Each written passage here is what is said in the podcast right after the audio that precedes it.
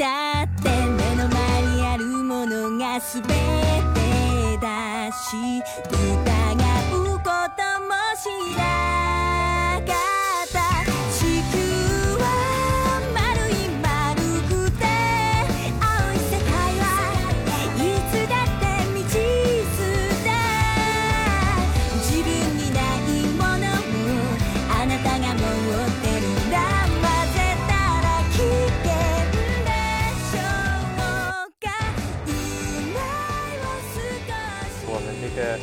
电台节目也是有几个月的时间没有更新了，虽然这个艾娜老师的直播活动一直都有间断的在开展，不过专题节目这个电台的节目是上次更新应该是三月份的时候了，也有段时间了，所以今天就抓紧这个机会来聊一期电台的话题吧，来录一期电台。今天我们聊一下这个短视频时代的印象作家这个话题。这个话题是从哪里来的？其实是前段时间看到那个塔大军发了一条微博，这条微博是评论那个集英社的那个新闻的，就说那个集英社前段时间不是公开说跟那个 Wait 跟 CW 成立了一家新的那个企划公司嘛，然后塔塔在转发这条微博的时候就说，觉得日本动画业界现在越来越重视印象这个词了。然后常规的 TV 动画里面最能体现印象的存在感的是 OPED，现在的 OPED 很多其实创作思路也跟以前不太一样了，不再只是作为正片的附庸，而是出现了大量可以作为独立影像作品看待的 OPED。他他已经是转发了这么一条微博。然后呢，我看到之后就觉得这个话题其实挺有意思的，所以就想着来做一期这个节目聊一聊。首先，这个观察我觉得是挺准确的，就是说关于这个印象这个话题，就是日本动画业界其实近几年确实是有这样一种印象作家的热潮吧，就是可能很多媒体啊或者是一些业内人士会经常提到这个怎么制作印象这个词啊，并且也出现了大家非常熟悉的一些动画人，近些年拿出一些 OPED 或者一些 MV 的这些作品来，会被大家视作一些。独立影像方面的一个代表作品嘛，这个待会儿可以仔细的来聊一下。呃，同时呢，就是印象作家这个话题，其实你要说起来，它其实是一个商业宣传和动画创作的一个交汇点的话题，就是它其实不是一个纯粹的动画创作领域的话题。为什么？因为印象作家这个概念其实并不是来自传统的动画业界的，因为传统的动画业界它是一个分工非常明确的一个体系。它讲的是，比如演出方面讲的是什么分镜构图啊，什么摄影、作画、特效这些具体的岗位和职责对最后动画成片的一个影响。而实际上，当你说到印象作家或者对这个怎么样去对印象上进行整体上的把控的时候，更多是来自哪里呢？来自独立动画或者个人动画这样的一些比较小规模的一个体系。因为这些小规模的体系，它可能一个人或者是几个人的一个小团队来对动画整体的效果来进行一个负责，来进行把控，所以它的分工可能并不是那么明确。因此呢，就是说产生了这个印象作家的这个概念。在另一方面，就像我们之前做过专题节目聊过的，比如像新海诚、吉卜刚玉这些个人动画出身的这些动画人进入到主流的动画业界，还有包括一些传统的主流动画业界出身，但是他们的作品的影像层面却具有鲜明个人色彩的这样一些人，比如最典型的例子是山田尚子，像他们这些人的出现呢，就会让人觉得说，现在的动画对于这个印象面的这个控制，确实是处在一个不断的进化之中的这种感觉吧。也就是说，让印象作家这个概念与日本的商业动画的业界的主流之间产生了接触，所以我觉得从这个角度来说，其实这个概念是一个挺值得研究的一个话题吧。所以，首先想问一下，今天就是我们一起来连麦的嘉宾，还有这个安娜老师，就是第一个问题，就是说大家是怎么看待印象或者印象作家这些概念的呢？呃，那我先来吧，因为是我先起头的话题。嗯，首先是这个事情是去年，呃，有个有个媒体是约了我写那个关于那个周九的那个 OP 的那个制作公司神风动画，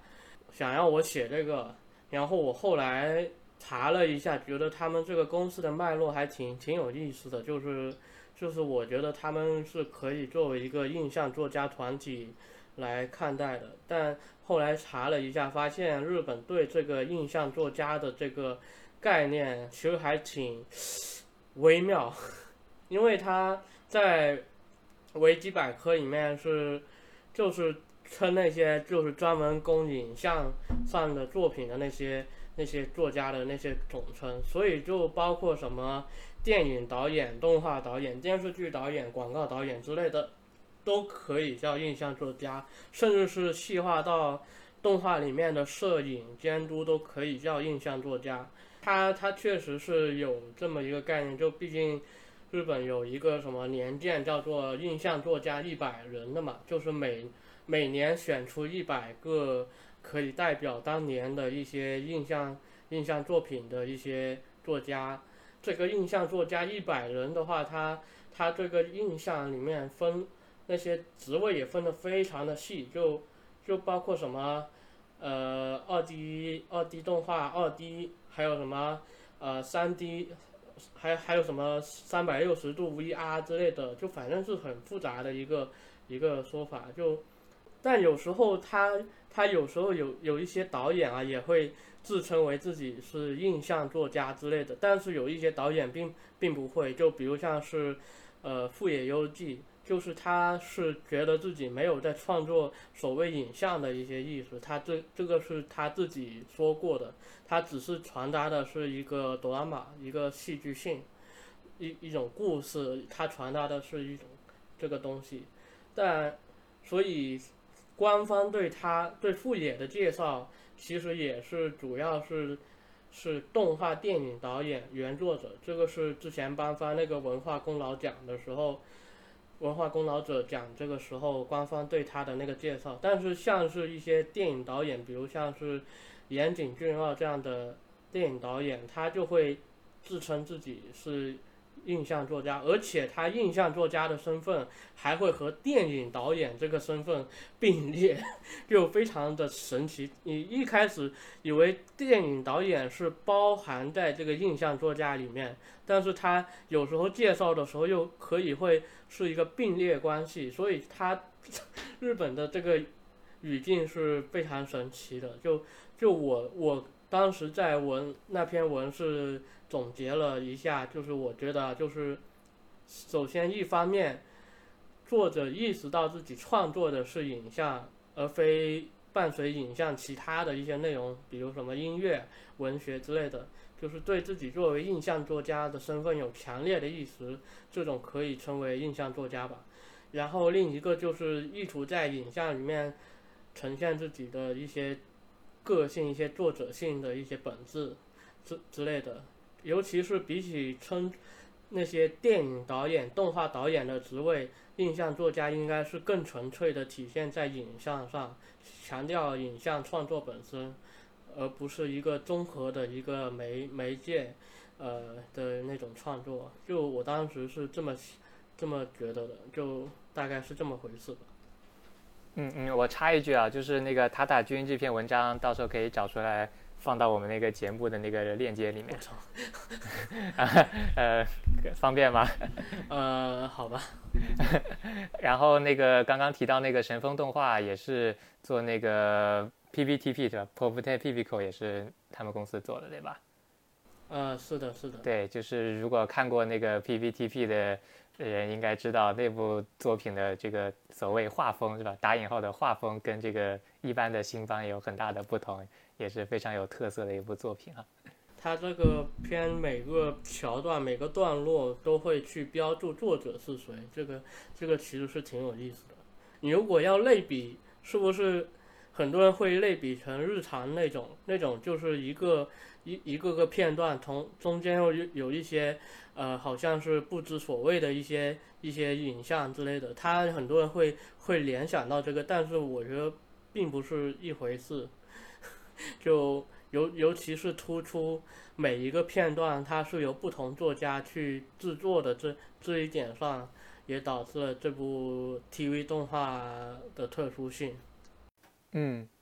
对，没错，这一点其实挺有意思的。为什么？因为当我们把日常跟 Pop Ten Pipico 放在一起做比较的时候，首先我们注意到的只是他们表面上的把，比如。呃，有点不明所以的这个情节的这个视频片段给拼接在一起的这样一种表面上的结构吧。但你如果仔细去琢磨这两部作品，他们这个影像上跟主题上之间的关系的话，因为日常我们知道，日常这部作品它的一个大的母题是说，这个我们平时生活的日常其实是非日常嘛。其实我们生活的日常是不断发生的奇迹嘛，其实是这样一个大的主题。它在这个主题的驱动之下呢，把这些摸不着头脑的或者非常无厘头的一些剧情的情节和这样一些视频的片段就拼接在一起，其实是想通过这种类似一种。突出式的一种手法吧，就是就是用这种故意非常无厘头的手法来强调说，这种不断发生的奇迹其实是日常的一部分吧。但是《Pop Ten Pipico》里面显然是不存在这样一种主题的，《Pop Ten Pipico》甚至你可以说它的主题就是没有主题，它就是一种呃故意的要把这个影像所承载的内容给抛掉，纯粹的把影像的性质展示出来的这样一种题材吧。我觉得这个动画可以这么去理解。那么在这里啊，我就这个主题，我想提个问题，就是说我们说的呃动画 OPED 的影像印象意识，有印象意识的动画 OPED，其实在各位老师的这样一个论述之中，它的外延是不确不确定的。但是我们换一个角度，我们从它的反方向来说，我们可以排除一部分，也就是说。没有这样一个印象性的一个 OP ED，这种这种没有印象的没有印象性的 OP 其实是有一定的范式的。这个范式的话，具体的话其实已经有动画的 OP 把这样一个范式已经做过了，也就是摸索吧不活剧的 OP，它这个 OP 的拍法就是一般动画 OP 的常见套路，怎么去表现角色。怎么去让角色让角色站在一起，然后最后以制作委员会的是名单出来，也就是说一般的动画 OP 是这样的。我们你是不是可以认为这种具有这样一般套路的范式的 OP 不在这样一个印印象性的讨论范围之内？那么进一步追问的话，有印象性的 OPVD 认为会有哪些方面的特征，或者说有哪些典型的例子？嗯，我觉得首先，我觉得不应该说把以前那种带有范式那种套路的那种 OPED 排除掉，他们作为印象的一种类型吧。就我觉得都是有的，但是我觉得关键节点是在于它是不是把这个 OPED 看作是作品的一个延长线，就是它作为一个正片的一个延长线。比如像是传统来说，OP 的话，应该是让别人。迅速知道整个故事大概的一个框架，或者说世界观的一个构成，是一个介绍性的一个一个东西。然后 ED 的话就可以是一种延伸，一种在正片故事里没有发生过的一些东西。我我觉得非常简单粗暴的一个区分就是这些传统的 OPED 的话，都是建立在我们是这个正片的观众。我们知道正片的情况下，才能更才能享受里面的一些乐趣，不然的话会得到一些不是一个完整的一个作品的感觉吧。就是要有正片的基础上，我们才理解 OPD 它这个意图。但是最近的一些作品，一些 OPD 的话，你会发现它不再是正片的一个附属的一个东西，它不是一个延长，不是一个介绍。它可以是作为单独的影像来看待，就是我们不看，即使不看正片的话，我们只看 OPED 都能感受到它作为影像作品的一个乐趣。我觉得应该最大的区别是这样子。我觉得也跟这个 Anisong 的这个发展是也挺像的。就 Anisong 传统的 Anisong 的话，就是那种会就是唱出作品的一些世界观，一些。内容，比如甚至是一些台词，一会出现在歌词里面，一些人物角，甚至一些角色名会出现在歌词里面。它很明显是作为一个展和作品本身息息相关的一个歌曲来看待的。但是在 我们尤其是流行曲 take up 这种方法。过来你会发从可以说这种从八十年代就已经开始的一种方法，你会发现这种流行曲不不再是不再一定要依附在正片上，甚至也出现了一些老动画一些 tag up 的一些流行曲曲子本身比动画更出名，但是很多人都不知道动画这部动画的存在，却曲子却却成为了名曲留下来。而且现在的话，这种趋势也越发的，可以说比起以前也更扩大了。这种传统的这种 any song 的话，也不再，也没有像以前那么多了。就我觉得也有点关系吧。嗯，对，就关于这个 OPED 的所谓影像性的问题啊，就是呃，可能有些听众呃，可能听到这里还不是特别清楚吧。呃，我想稍微解释一个，就补充一下前面两位的说法吧。这个说到 OPED 的影像性，其实首先我们说的不是说它画面上非常优美啊，这个影像性不是一种对于画面优劣的判断，不是说这个画面非常精美的 OPED 就具有某种影像性啊，而是对于这个 OPED 它这个影像上的性质，或者说我们作为观众怎么样去观赏它。然后它在这个被创作的过程中是作为怎样的一种呃目的性被创作出来的这样一个过程中去理解的，就不是对于它结果的某种优劣去进行理解的，这个可以稍微补充一下吧。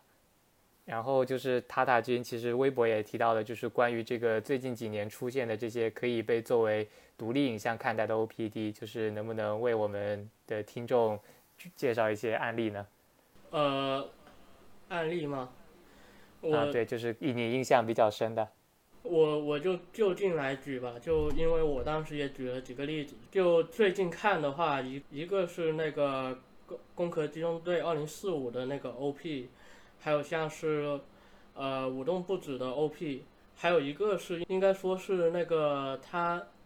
那个那个古剑同学第二季的那个 ED 吧，就我觉得这个还挺挺有意思的，尤其是。古剑同学第二季的那个 ED 的话，他的创作方式和传统的这个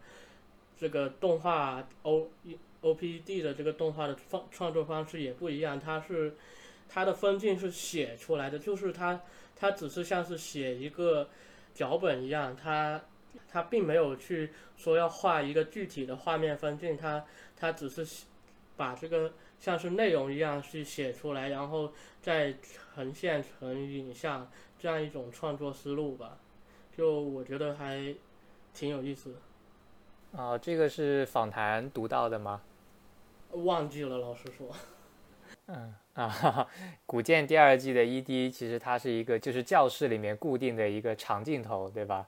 然后是里面这些就是画面上有非常多的角色。然后再进各自进行一些，就是教室里面就是经常会做的一些，就是比较具有现实性的一些活动吧。包括他对于那个动作的刻画，也是让我印象很深刻的，就是它里面那些角色的运动也也会去刻画一些，就是呃让人体会到非常真实感那种中间状态的动作吧。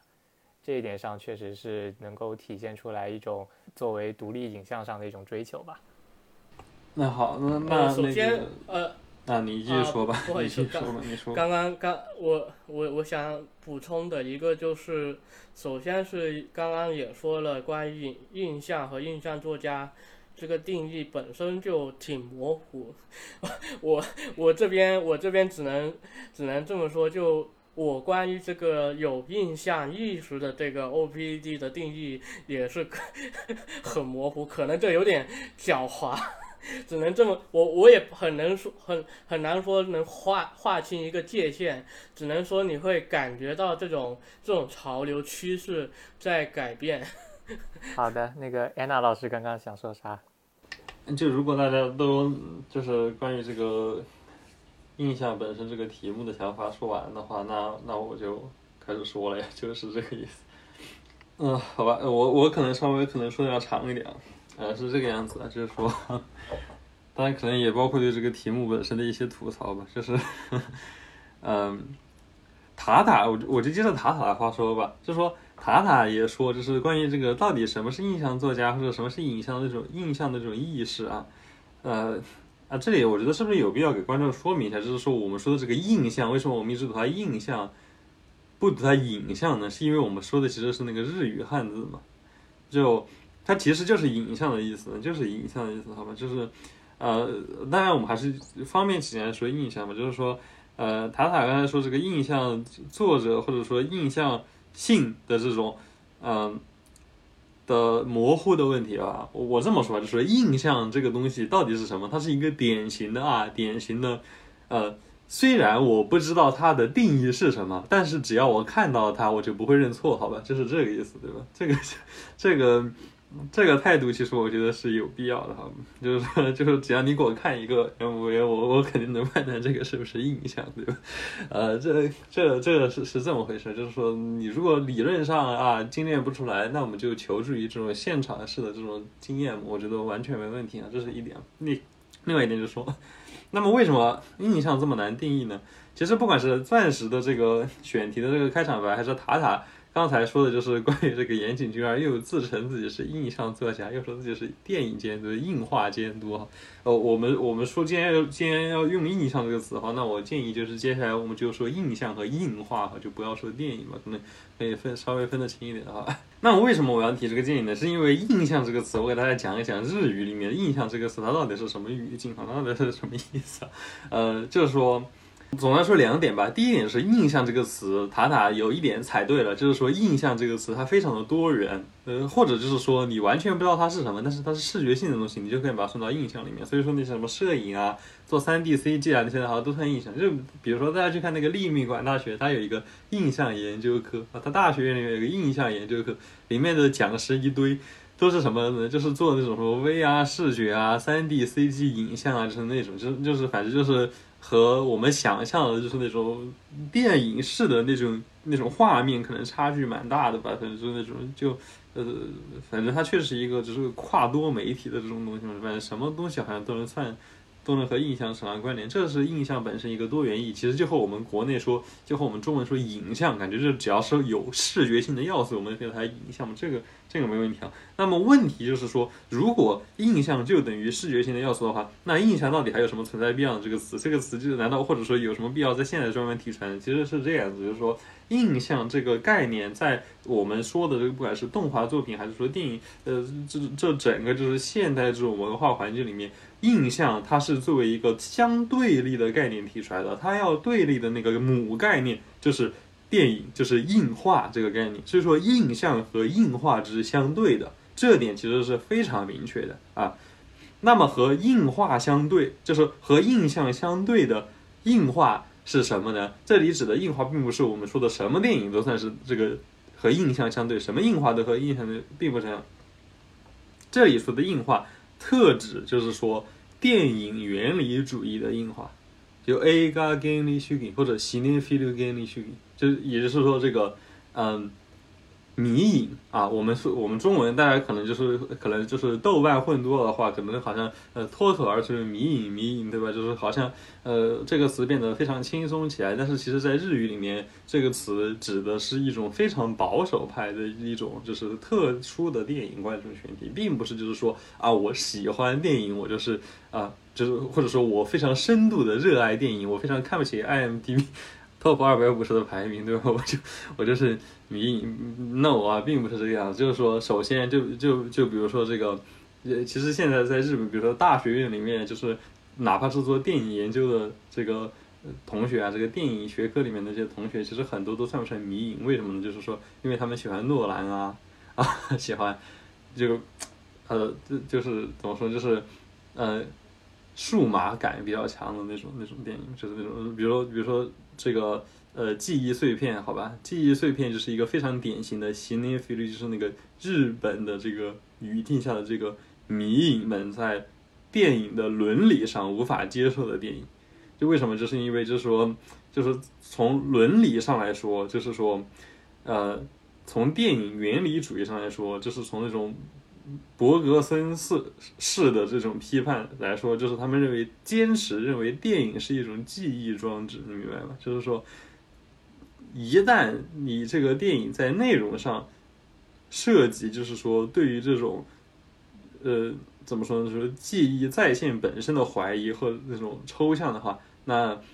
那你必然就是遭到一种批判。所以说，为什么就是说呃记忆碎片这样？十分钟一刷新的这种片，还有包括就像什么这个，嗯，《花与爱丽丝》嗯，还有甚至包括就是怎么说呢，就是嗯，当然这个这个概念为什么是？成套成套的提出来呢，就是说他明确是意识到了一个具体的时间段的一些作品群的，而这些作品群被开除出了硬化级，明白吗？被开除出来，它就只能变成印象，对吧？那哪些人被开除出来呢？比如说岩井俊二就被开除出来了。所以说岩井俊二啊，他说自己是印象作家，非常正常，但是他说自己是电影作家啊，就有点挑衅的意思在里面，明白吗？就说并不是说电影被包含在印象之中，恰恰相反，印象本来是在电影之。中的，但是被开除了出来，就是说，在到六十年代为止，没有那么多什么三 D CG，那么多什么 VR 那些东西，就是说，和视觉文化的最正中心，就是说，就是那个时候刚刚获得了这种霸权式地位的，在学院派里面登堂入室，就是说，而且呃，在相当长的一段时间内保持了其呃原理主义的传统的这个，就是这个古典的电影嘛。我们我们就说原教旨主义电影，好吧，就是这种原教旨主义电影，它就是就是你的视觉文化的全部，可以说就是电影，它是它在六十年代，它是才在这个五六十年代，就是五十年代巴赞他们搞那个电影手册做那些批评嘛，呃，那个时候其实已经备受瞩目了，但是到了六十年代之后，巴赞他作为这种电影的教父，他带出来那种新浪潮主义的那些人，不管是导演本身成为大导演也好。还是说，就是说，很多学者进入这个，呃，就是这个学术界也好，就是说，嗯，在呃，在文化界里面取得这种市民权，而且很快就达到一种至高无上的地位之后，哈，当然这其实已经是那种好莱坞黄金电影衰衰退的时期啊，就是说，嗯，在这个时期，电影它其实首先打击的对象其实是电视嘛，这就是 TV 嘛，就是就说电影才是视觉，才是硬化你。电视肯定什么都不算，电视不就是播广告片，就是资本主义的毒药，对吧？就是这个意思啊，就是是这个意思。所以就说，嗯，比如说，当然这里可能稍微离离题了哈，就是说，呃，为什么六十年代有那么多电视研究？呃，其实就是因为那个那个时候电视还是属于弱势嘛，就是被被电影批判嘛，就是所以说这个很多做呃不管是广播电电视局也好还是什么，就是说呃电视相关的利益相关的这些资本家，他其实很愿意出钱去资助就是电影电视相关的研究，就是嗯呃然后到了七十年代这个电视取得了市场上毫无争议的胜利之后就。从七十年代末开始，关于电视的研究在全世界范围内就激减嘛，就没有人愿意出钱了，因为我已经胜利了，对吧？这也没有人，也没有学者愿意就是去去为一个已经胜利、已经取得霸权地位的媒介做辩护了嘛。所以说就，所以是这个样子，就是说，嗯，但是电影就是原教旨主义者在进入八十年代之前，他其实一直是坚信，就是说电影本身在影院的一种力量的。嗯，大家想象一下，就是连诗中念的感觉，一个一下，就是说，是是相信那种力量。但是到了这个八十年代，这种特权电影的这种垄断现代人视觉、垄断二十世纪视觉装置的这种特权，其实就已经逐渐开始动摇，逐渐开始解体了。就所以说，就出现就是比如说岩井俊二也好啊，还有就是，嗯，哎，反正很多。就现在的这种研究可能会说，就比如说四川昆啊，其实也是一个印象印象派，对吧？它它其实不是，并不是那么的电影啊，并不是那么硬化。四川昆可能也是一个印象派，所以说岩井俊二还有新房昭之这些人受到这个呃四川昆的影响，对吧？就是说是是这个样子啊，就是在对这种对立之中就很明显。所以说，就说到吉卜力为止的日本动画，其实。他去参照，就不管就包括像那个世界名作剧场，就是说他参照的对象，他他概念中那种对象，他其实是那种黄金期的，就是五十年代黄金期那种日本实拍电影，就那或者说是那种，或者是更早的一点那种枪巴拉那个，对吧？就是那种剑戟片，然后然后到了就是比如说像军民啊。嗯，这些就是说，近年我们提了很多的这种所谓的个人动画感很强的这种近年动画，他们的这种参照像就已经很明显，就已经是岩井俊二那个时期，是七八十年代这个时期了嘛。就包括山山田尚子，刚才说山田尚子，呃，山山田尚子的那个 K on 嘛，那个剧场版嘛，K on 的剧场版其实也是引用的那个嘛，也是参照的那个，嗯，那个那个叫。呃，四，我刚才现搜了一下，好像中文名叫《四重人格》是吧？是个好莱坞电影啊，就是就是是好莱坞新浪潮那个。我我之前读到日语好像叫那个萨拉巴塞须诺皮卡里嘛，我不知道他那个到底叫什么名字啊，反正就是其实也是那种那种那种感觉，那个那个时代嘛，就说就嗯就是怎么说呢？嗯，所以说还有谁参照了四川昆？比如说这个呃安野，其实也是明显参照四川昆比较多嘛。嗯，所以说就是说这个新房安野呃。新海诚其实在这个概念上都是相近的，就是在反硬化这个概念上，就是反那个硬化原理主义这个概念上，是是非常相近的。所以说，而且就是说，岩井俊二他这个时代呢，就是说他还发生一个什么变化？就是说，嗯。观影本身其实就是逐渐开始脱离电影院这个空间了，就逐渐就是说，呃，岩井俊二这些所谓的印象派，这个地方的印象派的意思其实就是离开电影院的意思，就是说他的意思就是说，你要在哪去看他们的作品，他们的作品不是为了电影院的屏幕设计的，而是为了你家庭影院或者说是这个私人环境设置的，甚至就是比如说这个呃录像带，对吧？录像带或者说电视屏幕这种。这种播放方式，这种怎么说？吉卜力他们参照的对象和安安野或者说岩井俊二这些人参照的对象这种前后这种差别，就这是我个人的一个史观哈，这是我个人的一个谱系，就是说，比如说宫高两个人的话，他很明显是处于就是说，呃，某个时代之前的嘛，他参考的，然后说如果说新海诚，嗯，参考的是某个时代之后，就是如果如果就是说怎么说呢，嗯。新海诚、山田尚子，然后新房昭之这些人，那新房昭之确实比较特殊。新房昭之一九六零年的人哈，就是说可能稍微有点点呃特殊吧。就是说这些人如果算是印象派的话，然后呃宫高这些人算是硬画派的话，在动画里面的话，那谁是他们的中间值呢？就他们中间就是，难道没有一个中间派吗？或者没有一个过渡期吗？呃，我觉得就有啊，谁啊？就是押井守，就很明显是一个过渡期。所以押井守在我的这个史观里面，它是硬化派和印象派的中间，正好在中间骑墙的一个状态。所以说这也是无罪为什么很神奇的一点，就是无罪它的制作方式也是一个极为骑墙，一个完全是过渡期、探索期的一个作品嘛。而且它是相当于是一个缝合怪的作品嘛，它那个影像整个整个构造的话是一个。呃，缝合怪，但是它就是有各种各样的特点。它一方面又非常有硬化的那种效果，一方面又非常有这个影像的这种。呃，这个地方我们把硬化和影像的话题，就是说语境转换一下的话，就是说，嗯，比如说这个，呃，比如说吉卜力他们功高的最典型的一个什么特征呢？就是吉卜力之前当然也包括那些作品啊，最比如说 layout 系统嘛，对吧？他们用 layout 这种前期控制，用这种设计的层面上，就是去控制这个作品的成品，用这种。前期工作基本去控制到最后的这这个想法，首先这个肯定在安野，呃不是安野，就是肯定在这个押井守的这个制方法论里面得到了继承嘛，那这个肯定没什么没什么争议嘛。但是就是说，嗯，押井守的这个 layout system 它其实并不是一个呃只有。前期的东西，就是它是有很多，就是说面对实拍，呃，不是面对实拍，就是后期的一个调整，或者说一个就是通过这种缝合的方式嘛，呃，改变画面的质感的这种做法在里面。所以说就是说，呃，就说压紧的这种方法论，当然后期有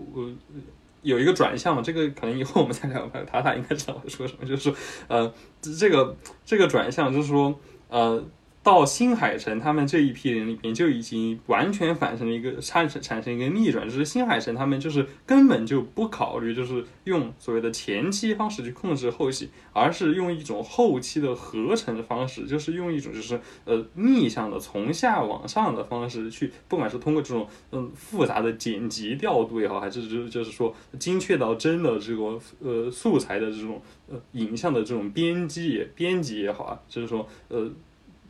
真精确到真的单位，或者说像素的单位，完全的改变了那种就是说，呃，一个导演位置的人对于这个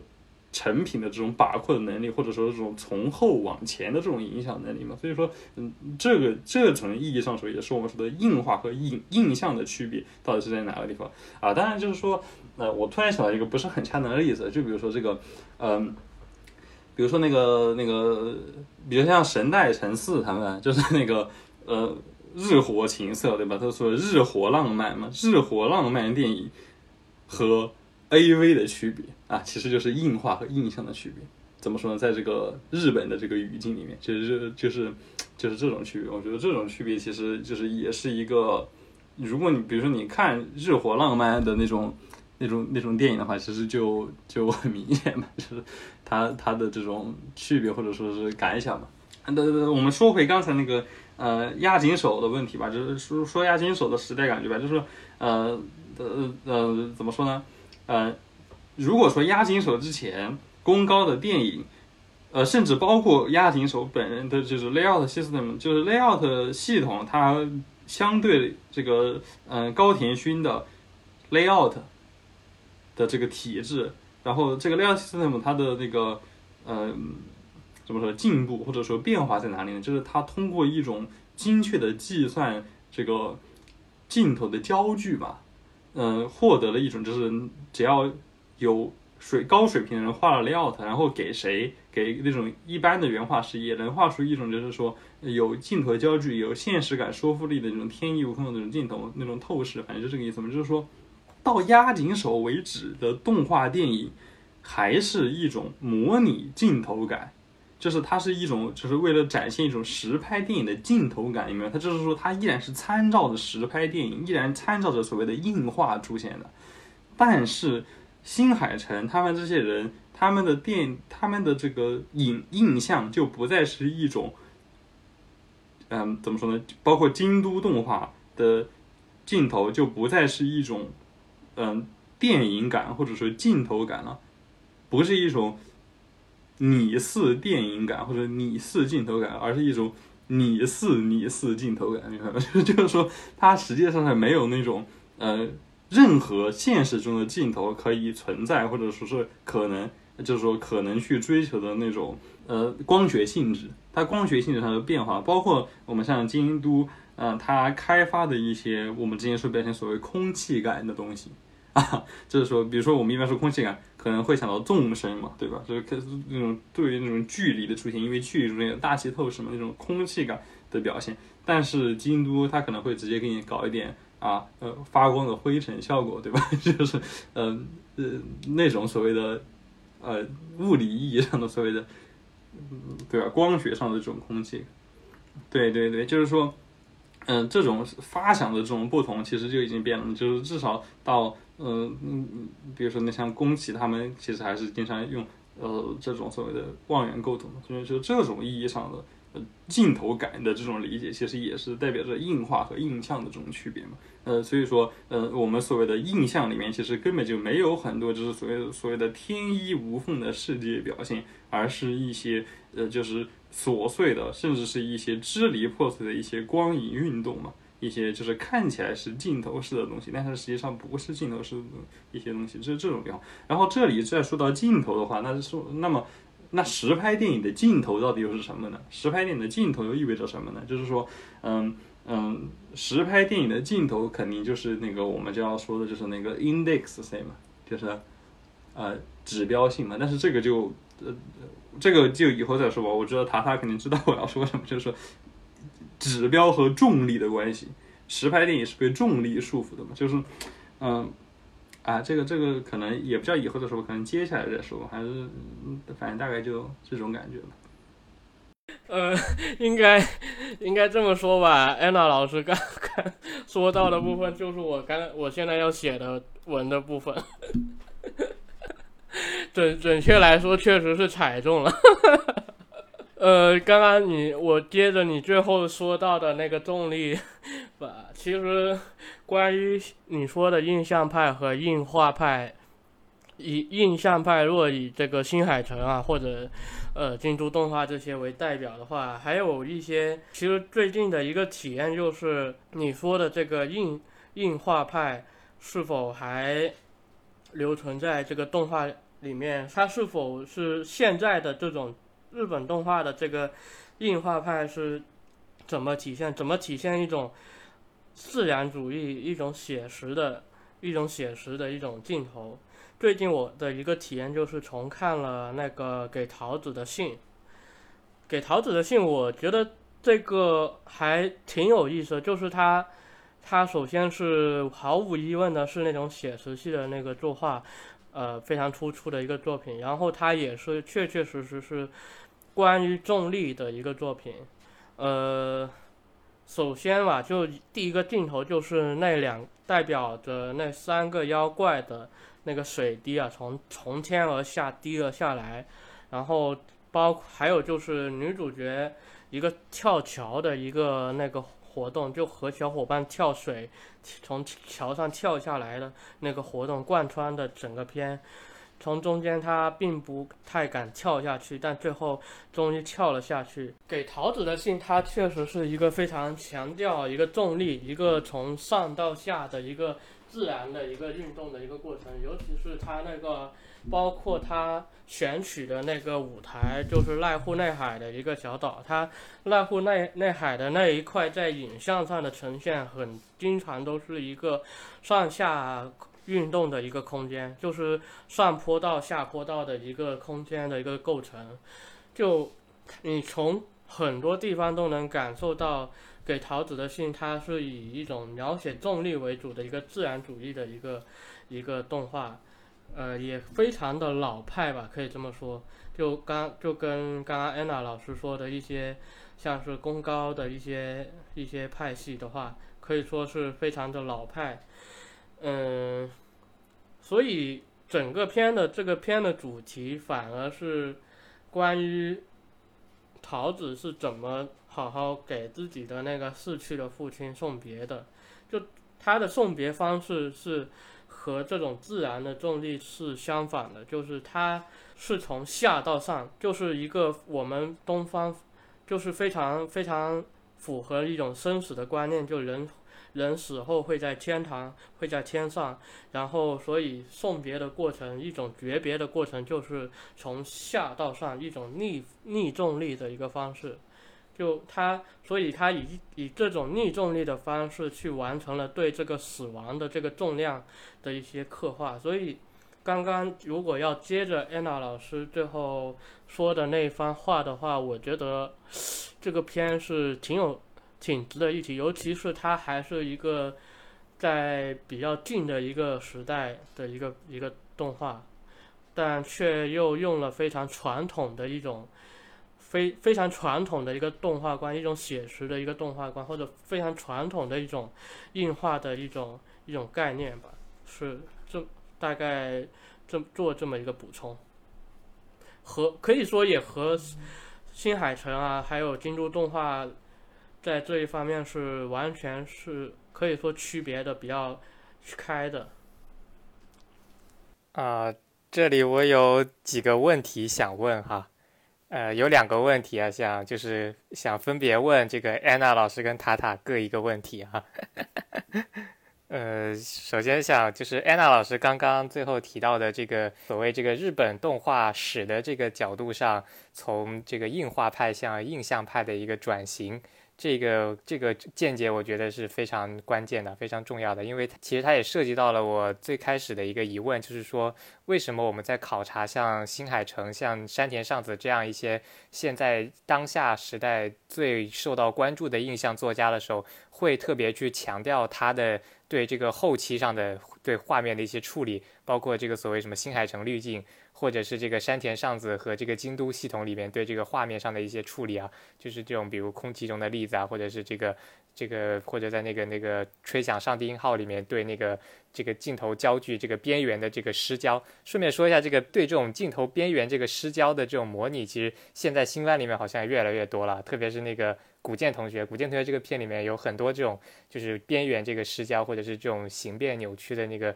处理啊，我觉得。可能这种处理也是近些年突然就是成为这个流行开来了吧？可能源头也是在京都那边吧。然后，但其实我有一个疑问，就是这个问题首先是不是一个技术上的问题？就是当你在做出比如宫高那一代的硬画派，他们的对画面的把控主要是前期上的一个把控的时候，这个会不会原因是来自因为当时摄影技术不够呢？就其实当时的摄影技术并不能做到非常。高效的一些处理的？而到了当下的这个数码的时代，能够对画面进行更加精细的处理的时候，所以才发生了这种转向呢？其实有这样一个问题想问这个安娜老师。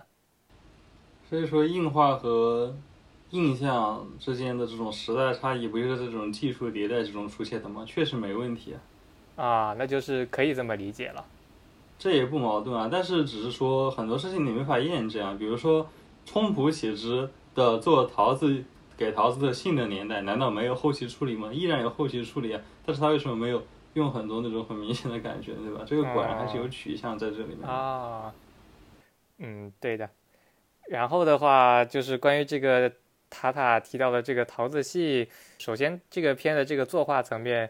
这个有强调重力这一点，我相信就是对于这个作画有一定的修养的观众应该都能体会得到的。但只不过就是说，这个东西它跟这个作品之间的联系，我还在思考。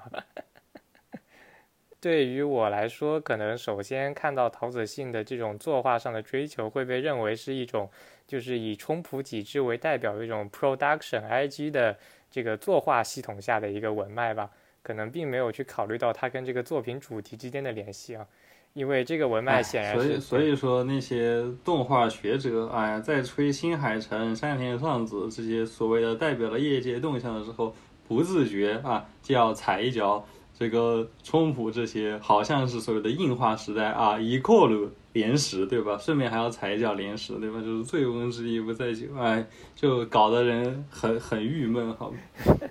嗯，好的好的。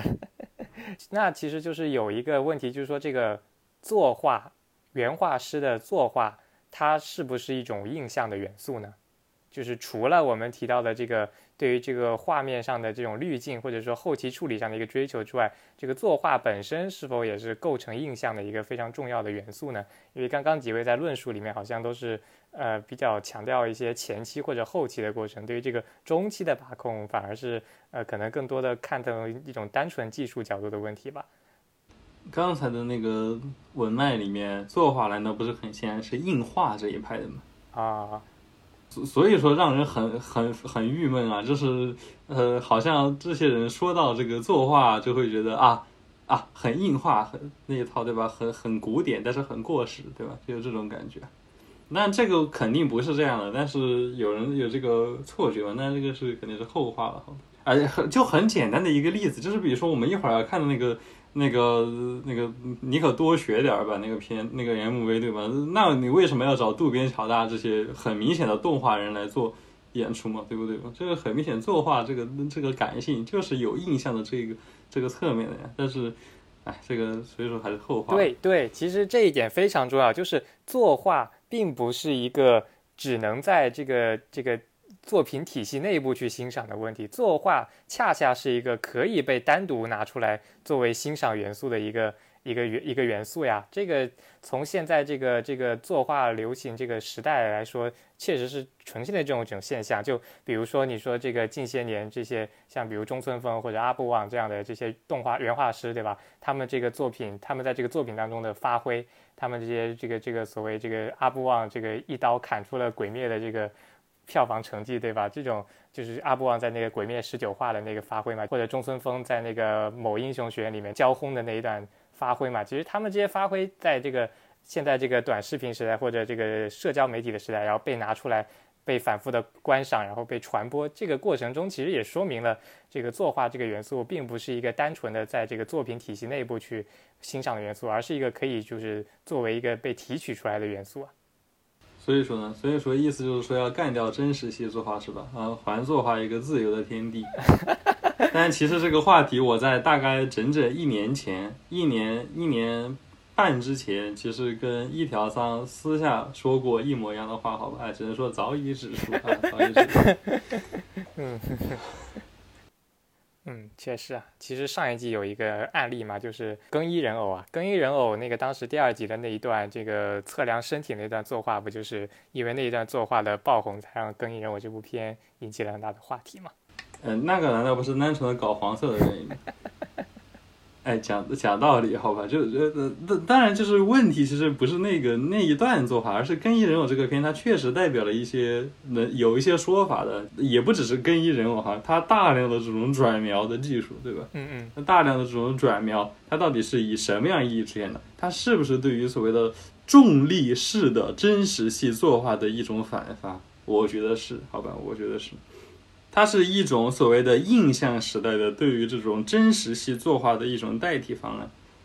对呀、我觉得就是跟你之前说的那个山田尚子跟新海诚他们对镜头的模拟，其实是对于真实的一种再符号化嘛，其实是同样的道理啊。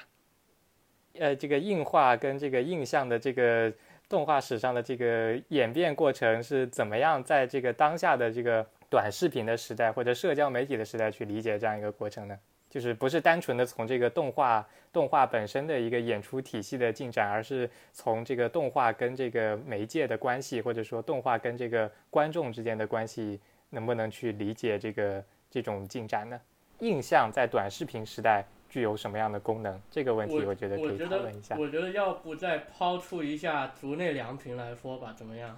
毕竟竹内良平的话，他有个非常非常重要的一个特征，就是对本身就是对一种媒介的模拟，然后再再成为另一种可以说是原媒介吧，应该有有点有点 meta 的那个意思，我我是这么觉得的。它它很多那个 OPD 演出的话，它很突出媒介性，它在什么样的媒介进行，然后这个媒介出分别承担着怎样的功能。就比如之前之前我有有分之前个人分析过的那个《咒术回战》的那个 ED 二，它有分手机竖屏拍摄，有分八毫米胶片拍摄，有分一般情一般情况的那种，就它各种都承担，就这些媒介都承担着不一样的作用在同一个 ED 里面。比如像是八毫米，就是很明显就是引起你一种怀旧感，一种一种好像失去了这种时光的感觉，但。竖屏拍摄的手机又强调了一种现实、现在当下的一个感觉，就就我觉得这个 ED 它它存在的一些相对的时间意识是非常有意思的，用媒介去强调。然后到了最近的话，最近的是那个杜鹃的婚约，它首先首先我觉得首先应该说 OP 吧，OP 的话它它也去去首首次把这个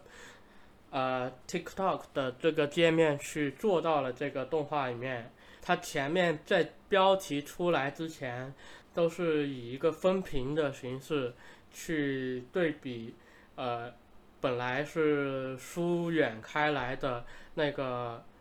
男女主的那个人生，就是本来是毫无关系的人生，就我来说一下这个结构吧。首先是第一个镜头是一个母亲在抚摸着这个婴儿的一个镜头，然后这个画幅就分开分开始分屏了，就从这里开始分屏，他们有不同的人生。最后他们在天桥上面相遇，这个分屏又合了起来，然后标题出现，意味着这意味着标题之前都是一种前传的一个形式，标题出现了才。也就是说，故事从这里开始发展的。就其实前面这一半的话是一种合拢分，呃，然后分叉再合拢的一个过程。为什么说一开始应该是合拢？是因为我觉得在应该从意象上面说吧，就母亲在孩子面在母亲面前，所有孩子都是一个平等的一个一样的一个存在，一种母亲的一个视角，他们是。没有一个个体性的一个存在，最后他们随着长大之后，他们呈现一些个体，他们他们有各自的生活，没有交叉的生活，是这么一个构成的，我觉得。然后后半的话，就我觉得是和前面是有一些割裂的，后半就全都是和这个手机呃，可以说是 TikTok 上的一些流行元素有关。他们他们的故事就像是一个在 TikTok 上面发生的一个故事，他们永远有在镜头面前去表现自己的意思。你会发现，除了这个 TikTok 的界面，后面的话。一些人物的动作都明显是意识到镜头感的存在，并且在摆一些动作之类的，甚至最后一个画面，男主和女主他做的那个比心的那个姿那个动作就也非常的。在 TikTok 上面应该是非常常见的一个一种潮流吧，就竹下凉皮，呃，呈现的他这几个主角的一些生活是一种屏幕中的一种生活，就是他们意识到镜头一种镜头中的生活，然后去对这种镜头进行再模拟的一个感觉。竹下在这一方面是比较有代表性的。嗯，对的，而且我补充一点就是。竹下的这种对这个媒体性质的模拟，其实在他转向做 OPED 之前就有了。在哪里？在那个艾罗芒阿老师的第一话，是吧？是不是有那个妹妹的那个在那个 Nico Nico 直播的那个镜头的表现？就是直接用一个直播的镜头，然后弹幕上弹幕飘过去，然后妹妹在里面做动作。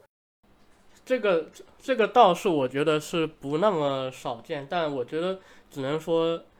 就是很多人都会去模拟一个媒介，就模包括模拟一个弹幕视频的一个界面。就我觉得很多影影视作品都会去做这个动，但是放到足下的这个整一个，如果能把它称作为一个作者的话，它是有可以作为一个脉络来说吧。嗯，对的。接下来就是。呃，我在就是想到这个话题的时候，就是包括从那个塔塔君那个微博里面联想到的一个现象吧，就是近些年业界对于这个二次元 PV 或者二次元 MV 的这个需求，其实也是在逐渐的增长的。包括就是很多我们一会儿会提到的这个乐队，就是歌手，他们会去找这个动画人来跟自己合作出这个动画的 MV 啊，还包括一些比如手游啊，或者甚至是这个管人，对吧？也会找这个动画团队来给自己出这个动画的 MV。这个现象其实我觉得也是可以把它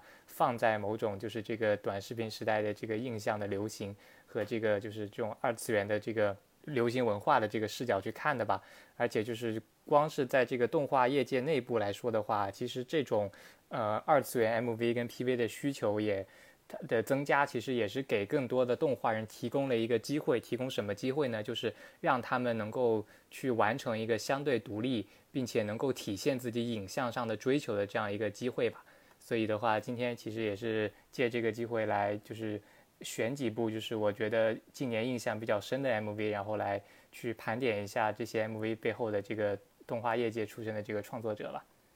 然后安娜老师来怎么放，来说一下。呃，暂时推荐的可能有一二三四四个吧，然后然后还有一个塔塔补充那个二零一九年的这个丰岛区的宣传影像吧，这个是。那那从哪个先开始放吧？嗯，先从那个雅克索库开始吧。嗯。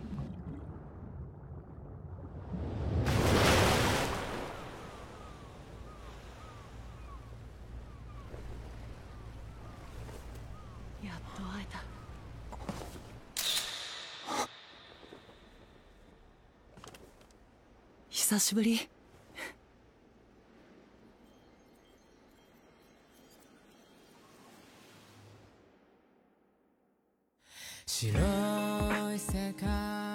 这个就是那个音乐人是叫 Eve 嘛，然后跟那个山本健合作的，山本健监督，然后人设。其实这个 MV 挺有意思的，就是它其实不是一个简单的完成音乐然后来进行 MV 的制作。 它其实那个 Eve 有说，这是一个叫做 Wonder World 的企划。这个企划呢，它是从乐曲的这个前期筹备开始，就和动画人来深度合作，一起设计世界观，然后角色还有故事，就是从前期开始就是意识的这个故事和这个世界观的设计，同时进行这个乐曲跟这个 MV 的创作的这个过程的。而且这个 Eve 还特别说了一下，说是看完这个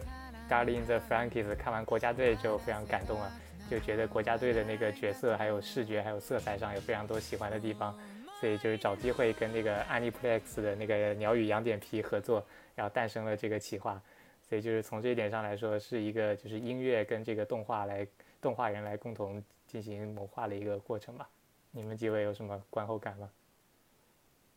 我的观后感可能要和别的连在一起说。啊，塔塔跟狗哥呢？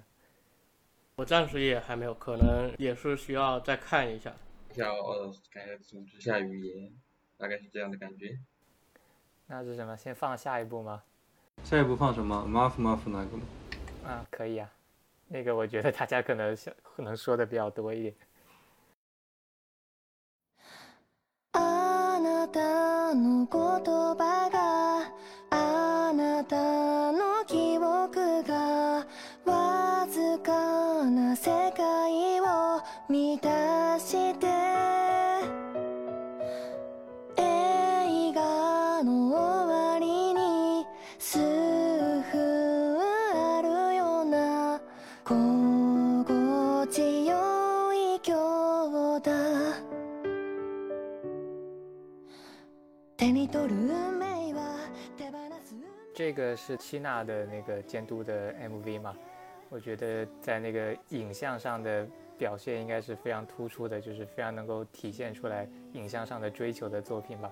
包括他那种，比如对于真实动作的这种刻画，然后还有那种构图上的追求，还有色彩的运用。我觉得，如果你对那个七娜的那个作品力非常熟悉，包括他在那个象山进发的那个第三季的那个演出会，其实也是有这种色彩上的一个追求的。就是从这一点上来说，呃，还是非常能体现这个影像上的一些特色的吧。呃，说起来，我其实 因为我是刚刚才第一次看，好吧，其实我的第一感受就是它很明显在，我觉得可以说白一点，就是零零年代的 Gainax，就是弗雷弗雷克利斯，是吧？无论是那种色调，以及对周围的一些景观的一些描写，都很明显在给我感觉，就是我在我想要做那个 Flip Click 的那个风格的那个感觉。然后关键节点可能就是在最后后面那那里，就是女主那个散落在地上，地上的那个影子，就是那个倒影和那个它的本体分离开来，就。它其实反而倒影才是那个现实中的那个那个女主真正的一个状态嘛，但但是倒影之外的世界却是一变成了一个想象的一个世界。这里我觉得它那个风格已经开始渐渐变了，就是变成了像是呃新海诚的那种以可以说是非常突出后期作用的一个一种一种演出吧。就尤其是对黄黄昏以及一些以及在镜头上的一些模拟，就模拟这个镜头的一些光效之类的，我觉得反而在进入了这个想象或者说一种主观的一种一种一种现实吧，在进入了一个主观的一个世界之后，它的这个影像就发生了一些转折，一些变化。呃，其实我刚刚也也想要说，因为我，因为我在现在在写的文里面，我觉得在对京都动画和新海诚这些文脉的话，可以概括一下，就是更进一步，不只是印象概括，我觉得可以更进一步是是一种主观的一种蠢蠢欲动的一种一种心象世界的外化，一种。一种非常主观的一个世界的一种呈现，就是不，它模拟这个镜头的存在，一种拟视中一种拟视的在拟视的这种作用，我觉得它它它最终目的是要达到一种他想要的一种主观的一种效果，通过用一种一种镜头一种你是客观的一种感觉，一种镜头去达到一种夸。一种超越现实中存在的一种自然主义，超越自然主义的一种一种效果，达到了一种蠢蠢欲动的一种主观的一种一种外化的一个呈现吧，我是这么想的，这大概是。还有就是这个四比三的这个画面比例，其实也会让这个对给这个画面质量质感上提供一种比较特殊的质感。也对对对。嗯，另外两位还有补充吗？怎么说呢？啊，我觉得我刚才说那个第一个那个 MV 要和别的连在一起看，我其实说的就是这个嘛，就是说，看到这里大家很明显了嘛，什么是重力和指标性啊，朋友们，这只是重力和指标性，好吧？你看这两个片为什么为什么到了后面都是同样在空中乱飞，是不是？就说这种镜头本身啊，对于这种的克服，所以说什么东西也是，那个刚才钻石在问什么叫技术问题，技术其实就是技术问题，它到底是怎么和画面直接联系在一起的哈，并不只是一个纯粹的质感的问题，并不只是纯粹一个质感的问题，技术是通过想象力和画面联系在一起的，想象力是什么？我们说什么叫做视觉文化的考古学，或者叫什么叫视觉文化？比如说一百年后，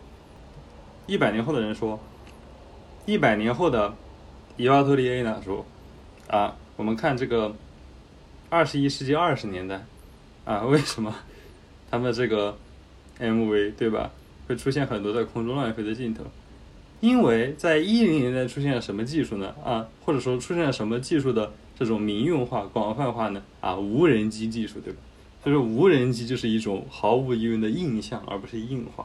无人机的航拍视角的的视觉就是一种印象式的想象力，或者说印象式的视角。就这种这种在空中飞的这种镜头啊，它本身产生的其实恰恰就是一种对于重力的破坏嘛。但是它可能表现上还是要和重力做对抗啊。但是在这里面出现的东西，我觉得显然和。比如说《魔女宅急便》里面对于重力的那种表现，其实是不不一样的哈，不一样。呃，嗯，也不只是《魔女宅急便》，就比如说这个《一期》对吧？呃，那个《一期》的那个那个下落，吉田健一的那个下落，也是也是很明显的。这个这个是和这边是成一对的嘛，正好产生一个对照关系。就是，而且而且顺便，而且顺便一说的话。就是我感觉哈，但是接下来看的这几个 MV 可能有一点点区别哈，就是说，我后来我后来在思考一个问题，就是这个我也是今天因为要这个直播嘛，所以说就临时抱佛脚哈，去看了很多这个可能以这个 EVE 为主的这个为和为中心的这些前前后后这些音乐 MV 嘛，这些动画 MV，我一个感想是，这 MV 它内部之间其实。其实差异还蛮大的嘛，就是差异其实很大。就是说，MV 和 MV 之间是有区别。其实我最近啊，因为一些缘由，最近几个月啊，因为一些缘由，所以其实，在研究也不叫研究，反正就是啊，也算是在研究吧。是在研究什么？在研究 MV 这个东西啊，就不不是动画 MV 啊，就是就是欧美的 MV 啊。我感觉哈，我感觉这些动画 MV。像钻石刚才说的，就是比如说山本健和 EVE 他们在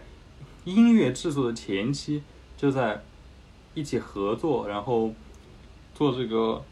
呃世界观设定，或者说音乐编曲，或者就是说这个呃设计影像方面的决定啊，就是说嗯，其实我看了之后。比较有感触的一点就是说，动画的这种想象力，特别是深夜动画的这种想象力，其实相当程度上的时候，我觉得是反射这些 MV 吧，或者说在这些在这些 MV 里面，它就是过多的渗透出来，而不是怎么说呢？而不是作为一个 MV 的文脉意义上的 MV。这样说吧，它是在一个深夜动画文脉上的 MV，应该是这种感觉。就是刚刚塔塔当然也说，就比如说对于这个弗利克林啊，对对于这个。Ganex 的这个影响，这这个意识啊，这些，这是一方面。另一方面就是说，刚刚播过的这两部动两部作品，在影像上其实它都避免不了一种呃叙事感嘛，而且它是有一种非常明确的展开的，就是它随着这个呃音乐的副歌和音乐的这个节奏的变化，它有几段几段这个剧情，一开始都是交代世界观一种比较日常的这种表现主角角色之间的这种感情的这种信息，然后。逐渐就是两人分别，或者其中一人失去，或者面临什么危机，然后 最后就是通过一种对于日常或者对于生活的这种破坏嘛，就是对于这种压抑环境破坏，就通过一种在空中飞的这种这么一个形式嘛，通过一个这么形态，然后就是伴随副歌就开始这个音乐的高潮嘛。它当然也是一个就是 O P E D 式的，就是音乐和画面的这种配合嘛，呃，情绪上的配合。另一个就是说这个。它依然有像 O P E D 的，E D 其实都比较少，主要像 O P 那样的叙事性，明白吧？就是说你看很多 OP 它其实都是其实就是就是叙事嘛，就是一段战斗或者一段什么，就是先交代人物怎么，就是这方面的东西比较多。然后其实剧透一下，相对来说的话，就是说就那个渡边乔大的那个东西，渡边乔大的那个那个 MV 就是一个非常典型的 MV 式 MV，就是它虽然也是有一点叙事的，但是它的叙事是一种就是啊，算了，我们看着再说。看着再嗯那你嗯，那接下来呃，接下来先放另一个也可以啊。啊，对，先放那个乐天那个好。吧ついさん小学生の頃は嗯手作りしてたのあのガーナとか買ってきて嗯大量にねうん大量は嘘3枚とか、なんで嘘ついた？そう 買ってきてあのでも小学生はできることといえばうん。何ができると思う？え一回溶かしてうん。合体させる。あそう全部正解なんだけ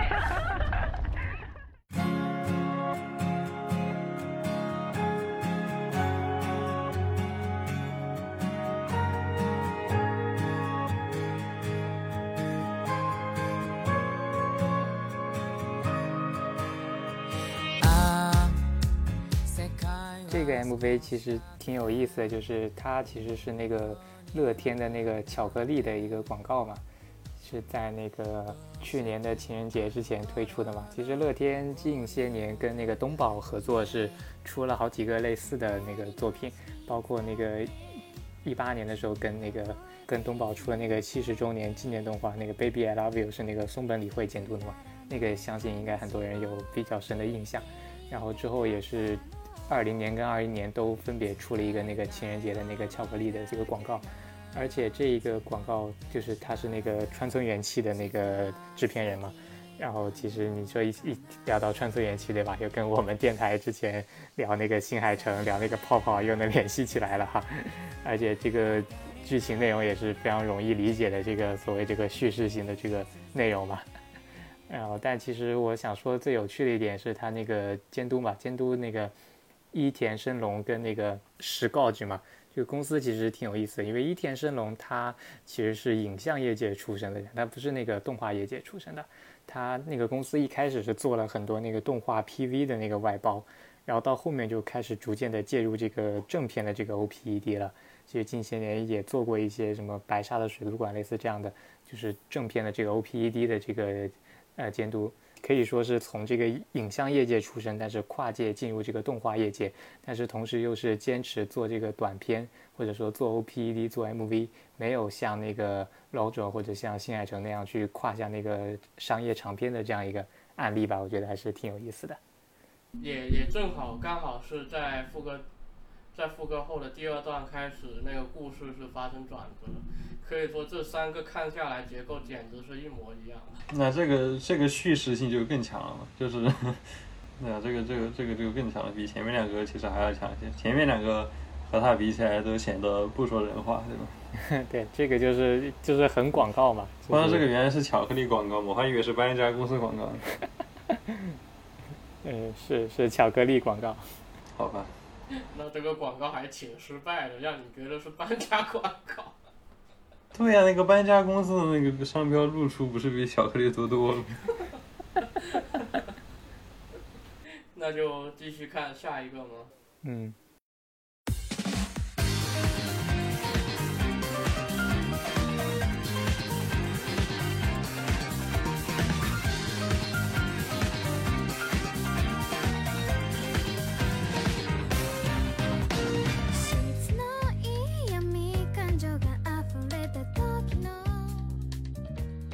这个和前面的对比就很明显了嘛。首先，这个东西它基本没有故事啊。你要是一定说有故事的话，它就只有一个意向性嘛，就是有一个要逃出某种现实的感觉。但是除此之外，其实你说不出更多它有什么故事情节。它整个内容的过程其实就是一种不断的反复嘛，不断的重新组合这个这个编排这种出现，就这个这种这种操作就是怎么说呢，和前面这几部都完全不一样。我觉得这个应该很好懂，就是它的这种这种构造前面这边，而且而且顺便就是这个这个角色是叫 PK One 吗？还是叫什么来着？嗯，这是这是一个有一个有一个角色的这个人物性在里面的东西嘛，就是呃怎么说呢？他就像一个演员一样，因为他在别的那个 MV 里面也出场嘛，就是他作为一个，就是我我之前以为他是那个真夜中的那个 虚拟形象嘛，然后后面说是这个渡边乔大他自己创作的一个原创 IP，然后就是和这个真夜中他们有合作嘛，所以这几个 MV 中都出场了。就是这种一个一个角色上来就开始进入一种某种神经质性的这种重复中，然后而且他是有一个这个 MV 之外和作品独之外独立的身份，就像一个歌手在那种那种剪辑很奇怪的那种 MV 里面，就是就是很像怎么说呢，就呃很有这个零零年代后半到一零年代前半这十年间的那种数码 MV 的这种做派，就是它的它的整个风格其实真的就就很像。呃，我想问一下，你这个数码 MV，我想具体了解一下是怎么一个情况？怎么说呢？就是也是也是一种拟式的一种状态吗？呃，怎么说呢？就是我我个人觉得这个，嗯、数码 MV 的特色其实和镜头都无关了。它数码 MV 它在这种编编辑和剪辑上面已经把镜头给完全就撕碎了。就是镜头本身的存在，其实，呃，其实在七十年代、八十年代就还没有完全进入那种我们现在所谓的数码技术的时候，它就已经变化了，就跟那个回到未来呢，《Back to the Future》Future 就那个那个时候那个前后那个时候开始，那个时候的 MV 就已经，嗯、就是各种真实世界之间依托出来的那种幻想，就比如说很多就是那种有那个一个就人物在那个纸上和现实世界中穿梭，也就已经有那种做法了，对吧？就是各种这种合成感嘛，那种那种那种变化，就是已经把以前的这种所谓的那种不管是镜头原则啊，还是那种那种呃叙事原理，其实都已经完全破坏掉了。就是媒介内外的一个互动，可以这么理解吗？对，到呃，对，到了零零年代后期之后，就已经就已经我属于玩出花了那种，就是呃，它是对于时间和空间本身在破坏嘛，就是出现大量那种倒带一样的动作嘛，就是那种那种强制性的重复啊，那种呃，就是就是它整个思考的维度其实不太一样吧，也不能就说它是不是镜不镜头的问题，但是呃，属于是对于现实世界本身构成的方式的质疑吧，可以这样说吧。所以说，所以说那个年代的很多，但现在看已经是十多年前的 MV，甚至十年前 MV，但是呃，很多作品其实是怎么说呢？就是呃，你要说它有没有叙事，也有很微薄的叙事，但是就是属于一种主人公一开始就在某种极端情况中，你也不知道他在遭遇什么，或者说他即将遭遇什么，但是他就是就是在一种类似于说，有时候在监狱啊，有时候在那种嗯、就是很很很痛苦的某种环境中，然后就是呃，你也感觉不到，你可能也感觉不到这个歌和歌的它歌词 和这个角色的状况有什么区别，就是这个角色一会儿是比如说监狱的犯人，一会儿是监狱的这个呃看守，也有可能是这种这种状况，就是这种这种很暧昧的这种东西，然后一会儿可能和犯人一起跳舞，一会儿和犯人怎么怎么样，对吧？就是说有有这种有这种变化嘛，然后。呃，好像你唯一能看出的一点剧情就是他好像是在这个监狱或者是在某种这种奇怪的状况之中，但是在此之外就没有什么东西了嘛。然后，而而且就是说，那个时候的 MV 有一个特征就是。它从头到尾就是同一套东西，同一套就是你开场十秒钟看到的东西，可能在这个 MV 的大半中，它都是这个动机，就没有没有这种展开。就就比如说我们刚才看到那个，刚才前面看到三个那个 MV，它其实就是一开场的那些叙事啊，那种平那种那种简单的那种交代环境什么，它就是一个简单的交代信息，它没有就是说这个这个镜头本身要进行一个重复或者什么样，就就是比较少嘛。它最多就有一个首尾的呼应嘛。但是怎么说呢？就是像渡边的这个片，嗯，就就它就是一开始它在那个重复状态中，它就已经开始重复了，对吧？就是说那个空间和时间就已经开始重复，就不是呃就不是一个交不交代环境的这个问题，我觉得就是这个意思。理论上说，其实应该举一点具体的实拍的 MV 的例子啊，但是还是算了吧。就是，呃，就你想象一下，就比如说一开始他就在一个非常混乱的状况中，然后这个混乱就一直持续，一直持续，一直持续，同一种混乱就一直持续下去，然后就同一种这个镜头的这种破坏方式或者编排方式就可以持续一整个 MV，就没有就到后面也不会有什么新的展开，对吧？就就可能有这种方面的因素。嗯，好吧，好吧，好吧，那那那还是先最后一个吧，最后一个不是 MV 就是。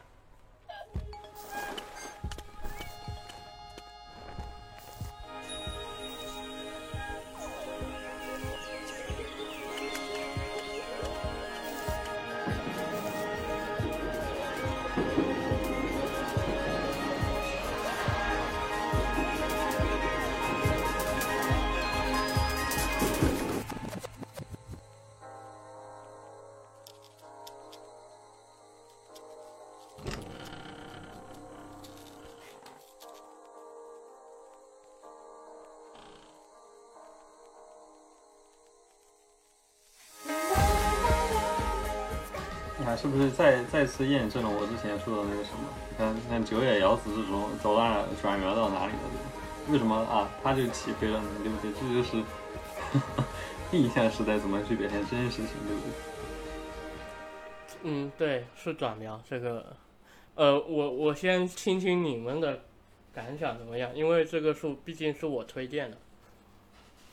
请问这个主角是双马尾放下来的塔塔君吗？啊这啊这，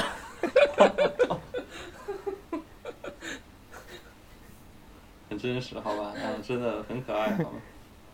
嗯，对。然后呢，其实我的想法就是刚才我说的这个呀。咱这个这个是不是在九野遥子自己的文面上说的比较好啊？还是嗯，这么说吧，就是我觉得我感我个人感觉是九野遥子的那个文脉好像盖过了那个山下敦弘，我个人是这么感觉，可能是因为它最后呈现出来的就是一个动画吧，但我觉得像九野遥子。还有一个应该提到的一个动画人，但又不是在商业动画里面活动的比较多的，呃，平长正刚，呃，他也做过一些 OPD、一些 MV 之类的。我感觉这些可以称得上动画作家的一些人。虽然说你说他用的是一些非常新的一些技术，比如 Roto、Rotoscope 呃之类的这些技术吧。但是我感觉从他们的一些作品当中，还是呈现了一种动画的古典性，就是变形，就是非常古典，对动画非常古典的一个认认知，一种妩媚感，是这么一个感觉吧。尤其是他在在在刚刚那个车窗那个对一些变形的一些运用，是感觉他他与其说就和那种转描和那个 roto 是。完全是另外一种情况，它是一种非常古典的一种一种动画一种形式吧。嗯，对的对的，平冈正展那个我给听众就如果不知道的话科普一下，就是那个小魔女学员那个 ED 啊，ED 的作者，那个 ED 看过的人应该非常有印象，就是那个变形把各种各样的变形玩的非常花的 ED。啊，这个话题你要说的话又更大了，就是又要说回那个。印象或者数码什么，而且这回你要扯到像这个原生制啊，还有这个 Flash 的转描啊，还有那些去了就，呃，好的好的，呃，我们话题暂停到这里啊，暂停，这个在此画上一个暂停键。今天都已经聊了四个小时了，这个已经是打破我们电台的记录了，我觉得可以到此为止了。这个总结一下，然后可以结束了。今天主要是。聊了一下这个印象作家的话题啊，提前准备这个大纲的时候，被这个安娜老师说这个话题非常大，我本来我还是是有一点侥幸心理的，结果没想到这个话题真的聊得非常大了。呃，主要是安娜老师对那个硬化和印象那个拓展，实在是，呃，其实对对，真的让人大开 眼界啊。对于尤其是像我们国内对于这个日本批评界离得比较远的人，就是真的是学到了非常多新的知识啊。有这样一个理论的这个溯源呐，这种这这种嗯阐释啊，确实。对的，对的。那就感谢几位嘉宾来参加今天的这个节目的录制哈。好的，好的，好的，那今天先这样吧。各位观众也晚安，好。晚安。嗯，晚安，再见。晚安。